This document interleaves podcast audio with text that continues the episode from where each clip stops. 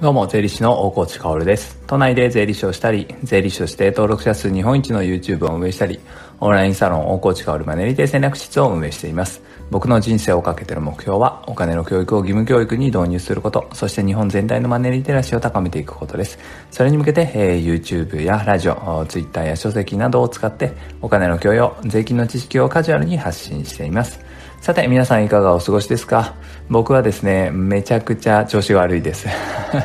なぜかというとですね、あの体調とかじゃなくて、ね、今日ですね、今人間ドックの二次検査をするんですよ。ちょっと大腸カメラをしなくちゃいけなくて、まあ何もないといいなと思うんですけど、まあその事前準備でね、前日からなんか検査食みたいなものを食べてくださいっていう指示があるんですね。だからもう指定の、まあ大腸に残りにくいレトルトみたいなのを食べてっていうことなんですけど、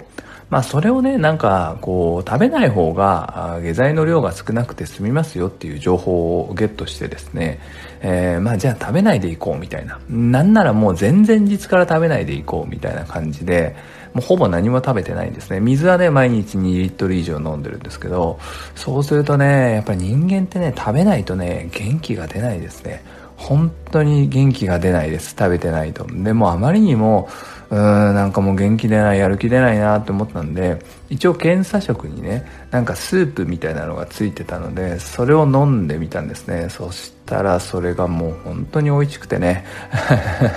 いつもだったらそんなに美味しいと感じないのかもしれないですけど、もう本当に粉末をお湯で溶かしたスープが、あもう40時間ぶりぐらいの食事美味しいなと思いながらあ昨日飲んでいました。でねまあ今日は当日なのでもちろん何も食べれないんですけどこれからですね下剤ですよ。もう最近のってなんかすごい発達してるのかなと思いきややっぱり大腸全部きれいにしなきゃいけないですから2リットル飲まなきゃいけないんですよね。結構しんどいですよね。午前中かけて2リットルをちょっと飲むのでえー、憂鬱です。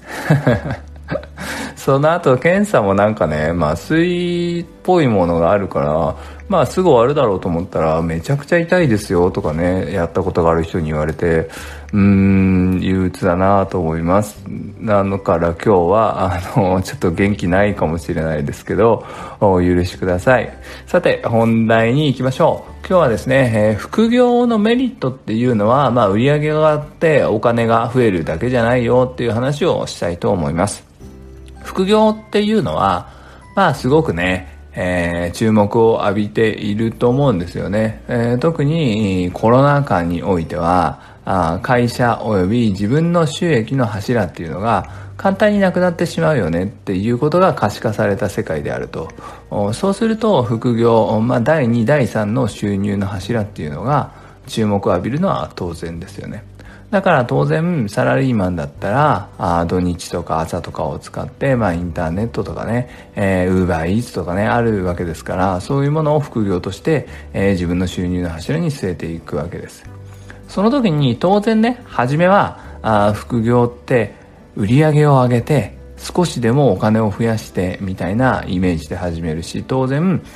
月3万の副業収入があったら年間36万円増えてみたいな。ああこれって下手すりゃボーナス1回分ぐらいだなみたいな感じになっていくわけです。もちろん、その考えは正しいし、えー、そのスタートというかあそういう副業の柱あこの時代では、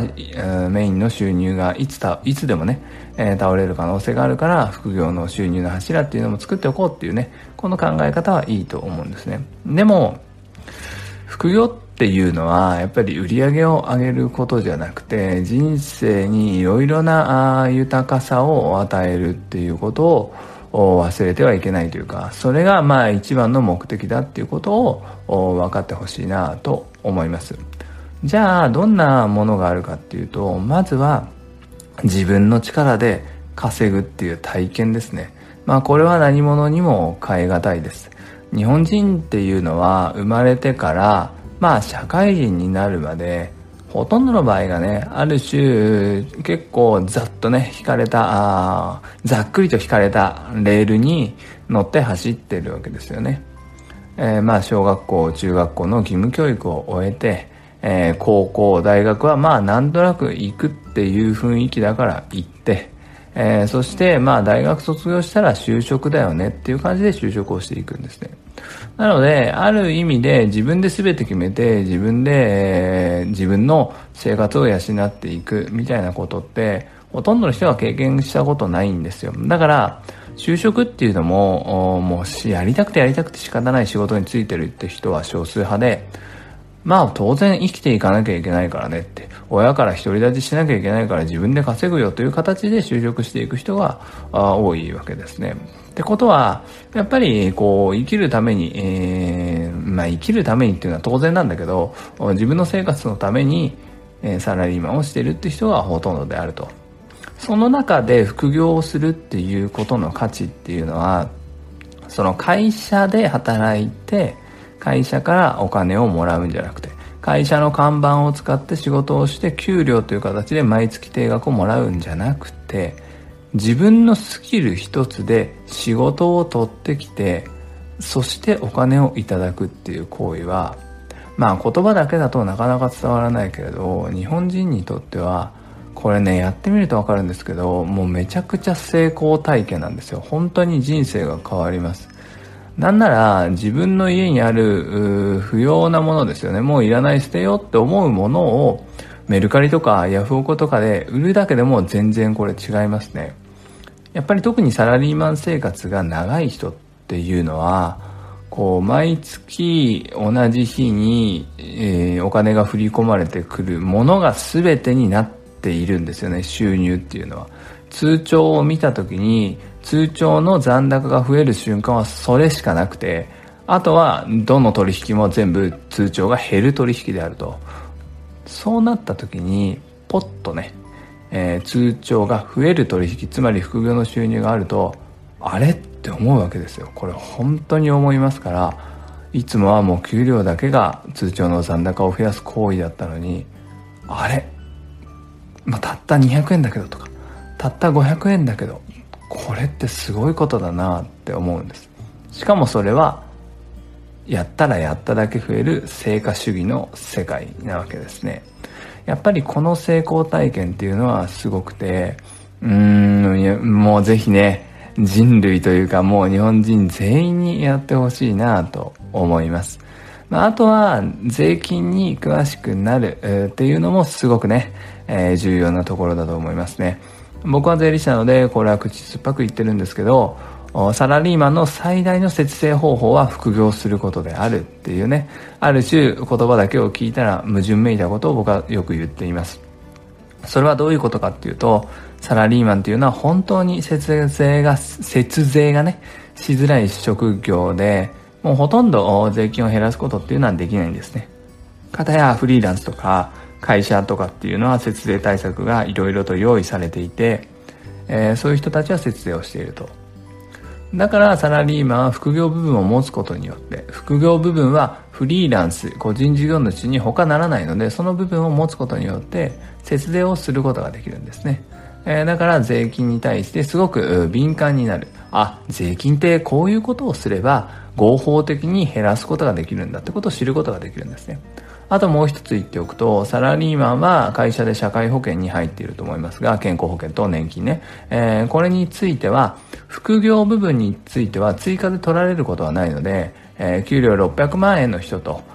給料400万円と副業200万円の人、